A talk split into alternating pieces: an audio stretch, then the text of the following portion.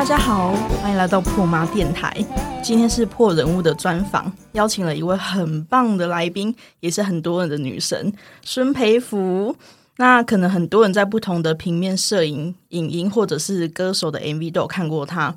那甚至最近很红的情欲女性向的情欲片，也是有看到孙培福的身体。那这个也包括裸体。那培福其实，在台湾是极少数敢直接在镜头前面大方裸露，而且很理直气壮的模特儿。那他也是一位艺术家。那你从事模特儿是还蛮久的时间，对不对？对，有一段时间了。然后。但是我后来才觉得，我完全不喜欢把自己称为模特。要不然你会喜欢怎么称呼自己？我很不喜欢被标签，就是后来就觉得，哦，我就是会讲说，哦，我在接一些平面的拍摄，然后接着就会有人问说，那你平常在做什么？就，就是我刚刚讲的那样，就是，然后就是大家会回答了吗？对，大家会期待你讲出一个职业，但是我讲不出来，我就觉得，哦，我有平平常在接一些拍摄就可以。养活自己就好，但是大家就会期待听到说，哦，你可能还有别的职业什么的，但没有。对，那你当初是怎么踏入这一行？就怎么开始接平面摄影的啊？其实是我爸的关系，哎，对，是我爸的关系。因为呃，我爸有一个朋友，他是在，就是他的兴趣就是摄影。然后呃，其实我爸妈从小很希望我进演艺圈，但我超级不想。所以他们有是有意识的要培养你成为艺人，就是。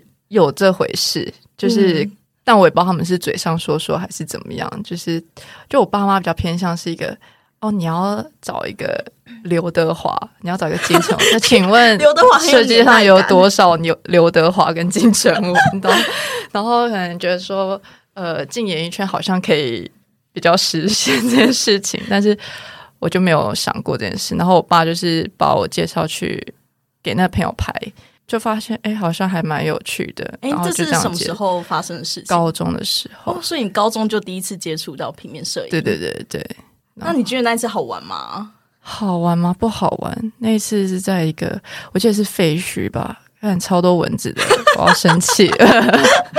然后就是各种觉得不自在。那所以你后来就开始喜欢上平面摄影这件事情吗？对，后来就蛮喜欢这件事情。就其实我一直都是一个蛮。热爱表演的人嘛，嗯，但是其实我高中是普通科，但是我们学校蛮特别的一个点就是，呃，我们校长他是艺术大学毕业，所以我们里面很多老师都是从艺术大学毕业的，所以我们学校也是蛮注重表演这一块。然后普通科有一半的时间就是必须要去上表演课或什么的，就是表演相关。对我原本也这样子觉得，但是后来。就是有时候你要经过一些什么宣讲，然后这些就是我非常不喜欢的，就是我不喜欢那种你知道，就是要竞争。然后我自己觉得我在高中时期不是算太开心，就是校园生活不是太开心，然后就开始让我不太。想要朝着表演这一块去发展，我觉得可能是我的个性，就是我很容易让人家误以为我是很自以为是或者什么的。但是我觉得我不是这样子的人，我觉得我只是一个，就是因为我那时候刚从国外回来，然后就直接上高中，然后我们是住在桃园的大溪，所以可能大家对于国外回来这件事情会特别的。敏感，然后戒心，对对对，然后然后又会特别热情，然后可能小学到高中之前都不在台湾，所以完全不熟悉台湾的校园的模式。嗯，然后后来才觉得，天哪！你要三年都跟同一群人待在一起，这是一件很崩溃的事情。因为我们在国外其实就还蛮像台湾大学，就是你不会所有的课都跟这些人在一起。嗯，是哪一国啊？嗯，我之前在加拿大哦，对，然后大家也比较不会去管你的闲事，你知道吗？就是大家就是各做各的事情，嗯嗯，然后不太会去互相干涉。但台湾就台湾真的很爱管闲事，就是从小开始就好爱管别人闲事，然后对，就是讲一些。也不知道从哪里来的消息，就很爱讲。就我就是人际网络之间好像很紧密的时候，就会常常出现一些。哎，我跟你讲，孙培福啊，听说对，因为可能学校又小，然后人又少，所以你就很容易大家都知道谁谁谁这样子。然后就觉得这件事情对我来说蛮困扰的。然后我从来不觉得自己特别过。然后就一到台湾的高中的时候，突然就是我都才刚进学校，然后就已经知道你这件事情，我就觉得奇怪，就是我不是才刚来学校嘛，然后我就觉得这件事情让我当时有点恐惧。嗯，恐惧之余，当然你还是会有一种，哎，就是小小狮子座的那种小小的那个虚荣心在，但是其实还是蛮恐惧，就是到后期是恐惧居多。然后我又是一个不太会表现出我其实很在意被别人讲话这件事情，就是我是会闷在心里，然后我不想要让别人觉得我在意这件事情，就酷酷的对，所以就会 又会更。被别人觉得说哦，我就是自以为是这样这样，然后不开心的事情，然后后来就不太喜欢表演，就是觉得说大概知道说进入这个行业可能就是要经过，可能要竞争啊，要选角，要这些，我就觉得哇，这不是我想要追求的东西。而且做这个行业应该还是会有很多人在旁边说三道四的，一定的，一定。但是我这几年心态上也有改变，就是可能多少因为那些事情有。让我有这些想法，但我现在比较偏向是，哦，我发现我真的没有办法摆脱自己这件事情。就是你知道，当演员，你可能就要摆脱你自己，然后进入另一个角色。但我后来发现，我真的没有办法做这件事情。这件事情会让我蛮痛苦，包含在平面拍摄的时候也是。就是我到后期会这么喜欢裸体拍摄，就是因为你知道，裸体就是只有你有。自己会觉得，我希望的是在照片里面，我是那个比较偏向。主角感觉就是是没有人可以取代的。但是如果你今天是拍商业摄影或是什么的，然后你有衣服去衬托你，我不想要这样，我不想要被衬托或什么的。那今天其实换成另一个人来做，其实也可以，你懂吗？但是裸体这件事情是没有办法被取代的，对我才会这么喜欢裸体的拍摄。嗯，听起来就是其实你对你自己的，你很很要求自己是完整的被看到，而不是。比如说像偶像剧，可能去演出某种傻白甜的女主角，对我觉得我没有办法，就是我会觉得硬要我去做一些明明就不适合我的东西，或是明明就不是我的东西，我就会觉得好痛苦。嗯，但是没办法，这是商业需求，就是你必须做给客户要的东西。但为什么我必须要做给你你要的东西？你懂吗？我我是没有办法做这件事情，所以我出社会后也有试着去。可能餐厅工作啊，或去哪里工作，但是我后来就发现，我真的没办法去外面工作，因为我没有办法做人家希望你做的东西。我会比较希望是我自己想做，或我不想做，我不想要被限制住，好像我必须要这样做。而且我后来意识到，没有什么是必须的，你知道吗？就是你很常会抱怨说，你觉得你的人生很痛苦，但是没有什么是必须的，你就是有办法取舍。但是工作确实可以。可能给你钱，让你去过所谓你想要的生活，确实就是可以给你这些。嗯，但我不是这样子，我宁愿可以选择我想要或不想要，我也不想要就是拿这些钱，然后做一些我不想要做的事情。对我来说，这不是生活。这听起来很像是自由的艺术家灵魂，就是你不想要呃屈就于某些现实，你觉得理想是很重要的。你已经尽力在做这件事，结果还是会被嫌弃的时候，你就会觉得，哎，请问我人生到底在干嘛？你就觉得很靠背。对，就是而且你知道，一整天的有一半时间都是在工作的时候，你就会觉得说，哇，那我这个人生就是有一半时间都在帮别人做事，就会觉得说。还要被别人骂，还要被别人嫌，然后还要这样，我觉得天哪，也太辛苦了吧！但是我真的就是，确实就是蛮穷的，这就是我的，你知道，就是我必须面对现实。然后我前阵子办那个讲座的时候，然后就直接在大家面前讲出我，我跟你讲，我存款的户头大概剩七千块，你知道，就是大家不相信这件事，但是我说是真的，而且我很常还负的，就是这就是我必须面对的现实，但是。没关系，你过得开心，对我过得开心，所以你听起来是很活在当下。我觉得我蛮是，对，而且我觉得你这个怎很强烈的坚持，就是这个个性，其实在你的拍摄作品里面也是蛮强烈的。哦，前几天跟一个刚认识的朋友聊天，他反正我这几阵子，我就我就是一直都觉得说，说实在，我不知道我现在在干嘛，我不知道我现在做这些到底是为了什么，我也不知道我可以用这个方式走到哪里。但是这就是我目前觉，我觉得我就是继续做下去。然后那个朋友就突然跟我说一句：“没有，你就是在生活。”然后我就顿时想到：“哎，对我真的就是在生活这些事情，其实我也不是为了赚钱，或是为了任何东西，我真的就是把我的生活感受到东西可能呈现出来。但是说实在，可能我自己真的没有，我真的不知道别人的角度看我是怎么样的。当然有时候会比较激进嘛，我个人意识太强烈，然后就没关系，我也常常被说 很激进，对，就是会被讲话，但是我会觉得。这是我的版面，这是我的东西，对，这就是我的想法，就是我没有必要就是被你影响或什么的。对啊，因为其实你在 IG 啊，或者你在很多平面或甚至录影，其实你又会很大方的裸体嘛，因为对方就大放裸体。那这件事情，你当初怎么决定？哎，好像我可以做这件事情，你爸妈或者家人有没有什么反对？其实我一开始做这件事情，是我觉得是在我一个。哇，好几年时间，其实好像都蛮深陷所谓的忧郁症这件事情。呃，但是我那时候其实不太确定我到底怎么了。你知道，就是在那个状态下时候，你很崩溃，可是你不知道你怎么了。然后我是这几年在反思的时候，才慢慢理清说，哦，当时应该是因为什么关系，什么关系，就是才有办法慢慢的去看清楚我到底是怎么了。然后那时候就是。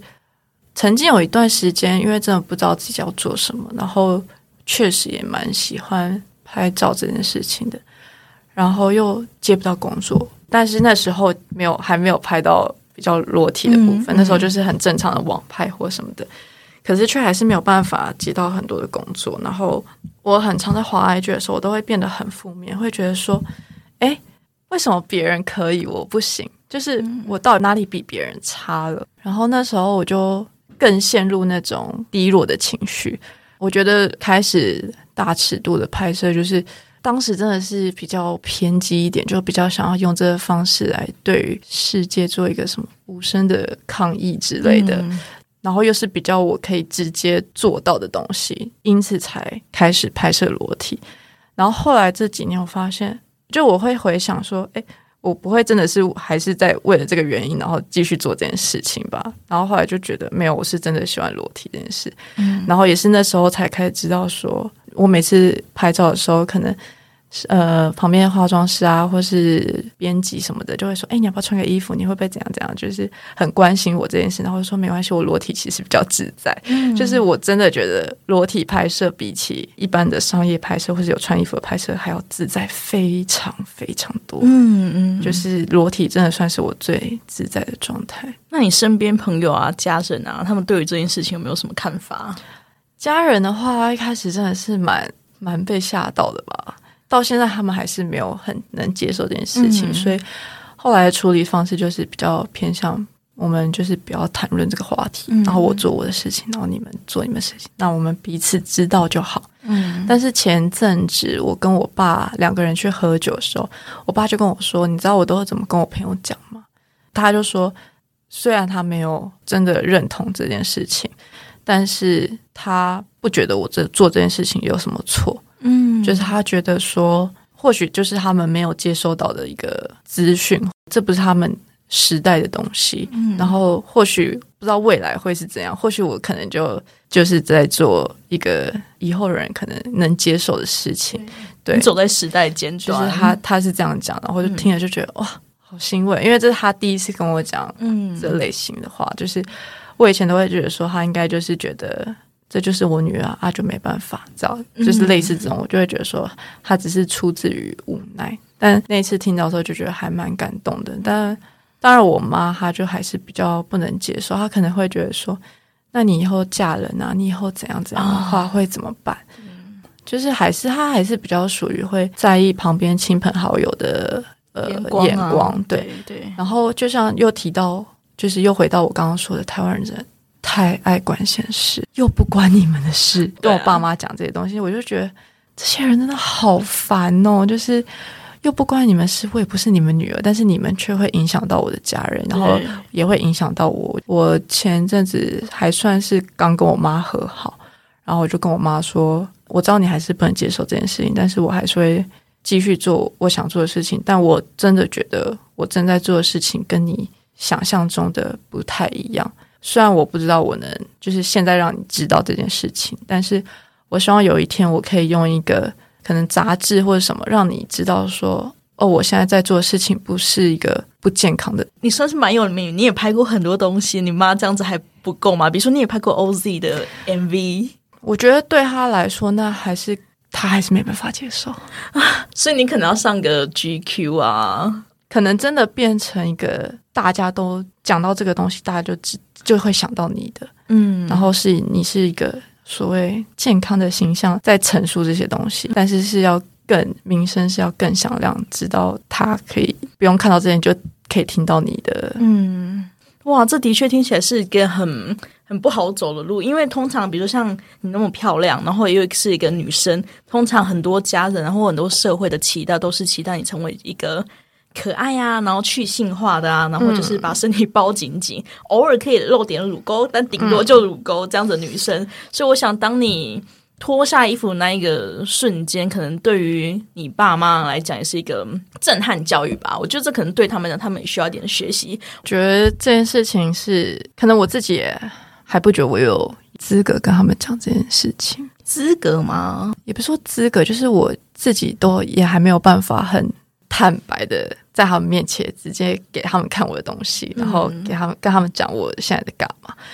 我觉得我还做不到这件事情，可能我自己觉得还不到那个时候。嗯，我觉得这也不单单是我，因为这个时代不接受的人还是占绝大部分。尤其是你在做裸体，然后有裸体又常常被联想到性，那这个世界对于性跟裸体都是很不行接受的。对，所以我觉得我在做，可能就是慢慢的想要影响这件事情。对，我觉得你有在做，不管是不是你爸妈，我觉得他们一定会有影响。那对于很多其他人而言，也会有影响。比如说我自己来讲好了，因为我是性教练嘛。对。然后，其实当初一开始我也是没有跟爸妈出轨的。嗯。我是直到有一次，因为我因为我有两个哥哥，然后跟哥哥通常感情会比较好，比较可以聊这些有的没。然后他们知道我在做这件事情。有一次，我哥就趁大家就我全家都在的情况下。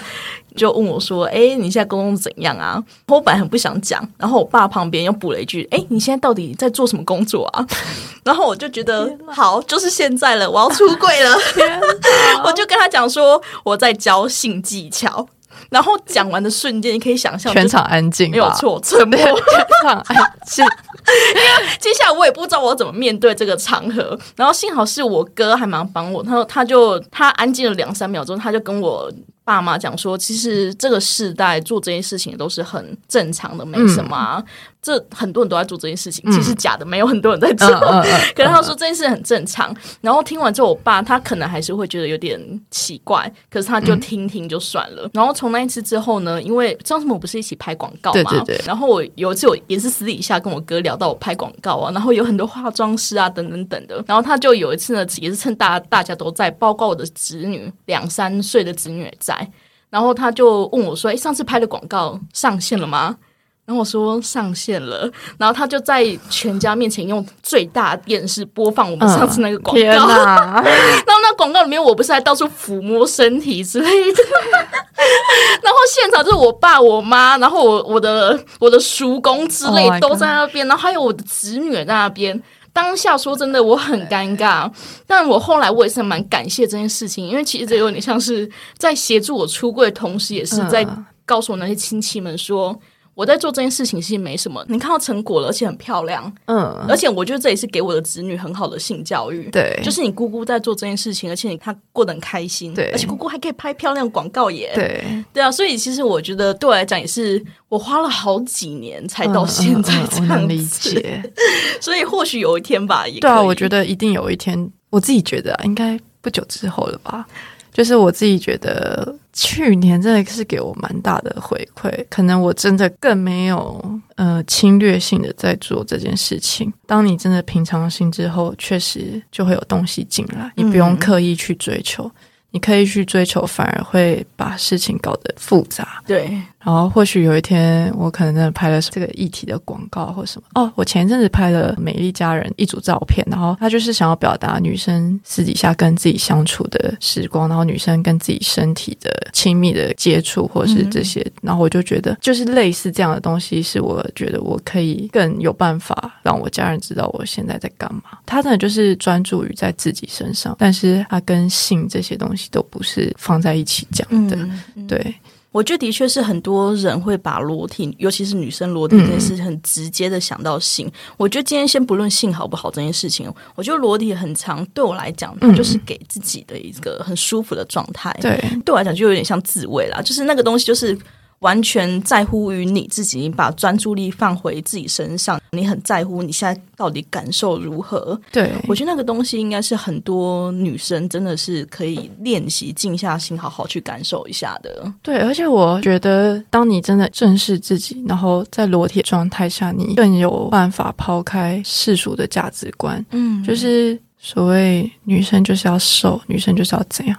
就是这些真的不是有一个标准在的，懂吗？就是每个人脱下衣服的那一刻，你就是真的是一个，真的是一个很完整的。就是你身上的纹路啊，你身上的痕迹，没有任何一个人会跟你一样，没有人是有办法一样的。听起来感觉你也是会蛮反对别人把你的，比如说把你的身体当做是一个，好像我要成为孙培福，我要成为跟他一样瘦，跟他一样健身等等。对我没有到很喜欢这件事情，就是。会有人问我说：“那你都怎么运动或什么？”其实我讲不出来。你运动完，你可能跟我的身体也不是会是一样的状态。我觉得这一点很有趣，因为其实比如说我们两个好了都有在运动，可是成果就差很多。我喜欢的地方也在于，其实我们两个不会互相，比如说我不会想要成为你，那你也不会想要成为我们两个都很自在的。我比如说我好了，我静就是一个胖胖存在，但我很开心。那培福可能就是呃，他就是很瘦，然后身材可能也是世俗眼光上的很好，可是他也过得很开心。他也不是说一定要成为怎样，他也不会觉得自己好像要成为大家的标准才好。我觉得这件事情真的算是蛮难得的，就是真的以自己身体舒服，或许还是难免会觉得说她很漂亮，想成为她。嗯，但这个想法之外呢，你有没有想要让自己身体舒服，处在舒服的状况下，这件事情也是蛮重要的。我推荐运动这件事情，不单单只是因为哦你的身形会改变，没有这么的，就是这么肤浅的东西。你真的开始运动之后，自信心是真的是由内而外的，然后你会。可能你起初你有一个目标在，你想要成为怎样，所以你才去运动。但是当你真的开始去执行运动这件事情，其实你会慢慢忘记那个目标。可能对我来讲，比较像是在当下，你真是把自己还给自己，因为其实当下不能做任何事情，只能对。专注在自己身体上面，对就是你可以很明确知道说，好，我在做某些动作的时候，我的这边肌肉在用力，而且这边肌肉在用力的感觉会是些什么？对我觉得那个把专注力拉回自己身上这件事情真的是很重要，真的就是你愿意花时间去照顾你自己，对对，这件事情我觉得那个满足感是很棒。我还是很好奇，就是。因为你刚刚谈到说裸体对你来讲，它是一种呈现自己完整自己的方式嘛？那可是因为我在想说，如果我是你的话，我要裸体在大家面前，尤其是你之前会拍一些情欲的，比如说像你有拍 OZ 传教士的 MV 嘛？其实我去点那个 MV 时候，我有点吓到，因为我觉得。我没有想到你可以这么自然的在呃镜头前面，而且就是成果非常好看，非常漂亮。所以我那时候一直在想说，你在做这件事情的时候，你会就当下心情是什么样子？那如果各位听众还没有看过那个 MV 的话，赶快去找，很漂亮，OZ 的传教士。就像我刚刚讲，我真的就是裸体比穿衣服自在很多，所以站在当下真的就是很自然的状态。我是一个很看感觉的人，所以。如果整个拍摄现场，然后工作人员跟你的频率是对的，我就可以很容易的进入那个状态。那个状态是指很，因为我那个 MV 是很情欲的耶，其实对我来说有点像是嗯，没有直接露点的 A 片的那种感觉。就是我我我就会觉得说，你要你就做到满，不要就是你要情欲你就情欲到底，你不要好像哎我我要露不露。当你有这个状态的时候。观众也会觉得尴尬，嗯，你反而做到满一点，观众会觉得是好看的，你就不会觉得很尴尬。当下我可能就会觉得把摄影师当一个哦，好像是你男朋友在拍你或是什么这个状态，你就可以很投入的去完成这件事情。对，你要表现情欲就情欲到底，你不用刻意去把它包装的好像没有很情欲，但它就是情欲。我看过，好像有些人会在你的 IG 上面会留一些非常不好听的话。对，通常你都怎么面对这些流言蜚语、酸民？像我跨年那一天，然后发了一张照片，然后呢，就有一个人在下面留言，但是看得出来他就是一个小账号这样子。然后他说：“有什么期许吗？不就是呃越露越多而已嘛。然后我就回他说：“对啊，我就爱露，因为我就觉得说这个人他就只是想要打压你嘛，还是去骚扰你，然后让他觉得他自己过得比较好。但我觉得如果让这种人得逞的话，好像就没有那个意义在，因为我觉得对啊，我就是爱露怎么样？就是对我确实就喜欢裸体啊，就是这就是我，我好像我也没什么好否认的，就是何必可以去跟他吵？那我就大方承认，对啊，我就是爱露。”那你会在 IG 上面收到一些性邀约啊，或者是一些传屌照给你？会啊，有有，但是后来好像比较少嘞，以前比较多，然后现在比较少。我也不是一个会跟他吵的人，我可能是会很认真的跟他说：“你你这样的让我觉得很恶心。”就是我会。很认真的跟他去讲这个东西，就是让他知道说，不是所有人都可以接受这个样子的。我有收过有一个让我真的是蛮在意的，就是如果你今天不是长这样，你还会这样子吗？的那一种，什么意思？就是他觉得我讲话可以这么的嚣张吗之类的吧？就会觉得说，哎，你今天如果不是长这样，你还有办法这样讲话吗？然后就会觉得。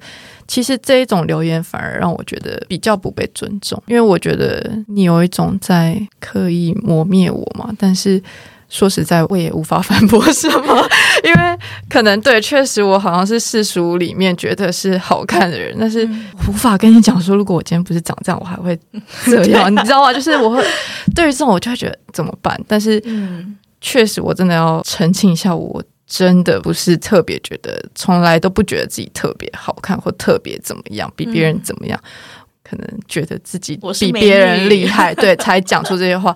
那个应该很多人都可以感受到吧，就是。有这个想法，然后再讲出这些话，其实大家都可以感受到，但我真的不是。对，我觉得那种留言呢，它很抹灭你做过的努力。对，因为其实你之前，你从一开始到现在，你比如说你愿意在，你敢在镜头面前裸露，那甚至你选择这样子的呈现方式，其实你中间是有很多冲突，你也是冲撞过了很多东西，一路走过来。对，那这一路上，其实你付出了非常非常多努力。对，可是，在那一句留言啊，你就长这样啊，对，完全没有看到你做。对，花了多少时间让自己往自己想要的那个样子走？而且我今天不是一个什么哦，我生出来就长这样，就是那些东西是我觉得一个人的好看，它不是只有一个很外表的东西，它是包含你所有生活中累积起来的。你可能花时间去照顾你自己，你怎样怎样？就是那些东西是由内而外，你才会真的觉得这个人好看。所以到最后，我要讲一句，就是一个人气质比外表重要太多了。气质这个东西，真的就是从自信开始去累积的。那最后，你会，你可不可以给一些网络上，现在现在其实很多女生，她们也很想裸露自己身体，可是对自己身体很没有自信。那有些人可能是瘦瘦的，只是她不敢裸露；那有些人可能身体，比如跟我比较像，可能是胖胖的，但是很想露，但又觉得自己好像身体不好看，又不敢露。你会给这些人一些什么建议吗？像我有一个朋友在讲说，他觉得他自己不够好，但在我眼里，他真的超级好。他可能会觉得他不是好看的人或什么的，但在我眼里，我真的觉得他是一个很棒，然后穿衣服非常好看的人。当你开始意识到说，哎。自己与别人不同的时候，我觉得这就是你往好的地方发展的时候。因为当就是当你意识到自己与别人不同的时候，你才会真的走出你自己的路。我觉得每个人都不可能是一样的，然后真的要做自己，你才会走得长远。所以不要刻意去追求别人身上有然后你没有的东西，你反而要看的东西是你身上有但别人没有的东西，而且这个东西有很多。可是你却没有去注意到而已。对，我觉得很长。我自己在台湾也常常会感觉到，好像是很多人都追求跟别人变得一样。比如说现在流行什么发型，我就要变什么发型；或者别人眼睛大，我就要眼睛大；别人瘦，我就要瘦。对。但其实忽略到，就是因为你跟他们不一样，所以你才有才好看。对，就是。你的不一样才是你好看的地方，没有错。就是我觉得大家要注意到的是，你身上有什么是别人没有的。当你开始去找这些东西的时候，你才会真的去接受你自己，然后爱你自己。像我就很向往有皱纹那些的，因为我觉得那个是一个时间的淬炼。我觉得它是让一个人变得好看的东西，所以我不觉得任何东西你要刻意的去抹掉它。因为那就是你身上独一无二。对，没有错，你的历史。对啊，我觉得这些东西都很棒。然后每一个阶段的改变，你一定会有不同的事情。然后你身体或者是你的外表，一定都会有不同的改变。但是你要在每一个时期都去看到自己美的地方。而且，真的美这个东西要从你自己开始认为你自己是美的。如果当你都不相信你自己的时候，你要怎么要求别人去相信你这件事情？我相信今天大家听完这一节，会觉得好像哎，大家认识孙培福，好像不只是 IG 上面很爱发裸照的那个孙培福。因为其实我呃，我跟培福你之前聊过天，我一直都觉得他是一个很有真的很有自己想法，那也很知道自己在做些什么，很愿意鼓舞别人的人。所以我一直都很喜欢他。那如果大家今天听完这一集之后，就是快赶快去追踪他，如果还不认识他的话，那以及看他拍过的 MV。很真的很漂亮。那节目最后呢？如果呃还有没有订阅破麻电台的人，赶快去订阅。那如果已经在 Apple Podcast 订阅的，也别忘了给五颗星。每一个订阅跟留言都是让我继续做节目的动力。越有动力，我就会越快更新。谢谢大家收听今天的破人物，那也谢谢佩服。有空再录音，拜拜，谢谢，拜拜。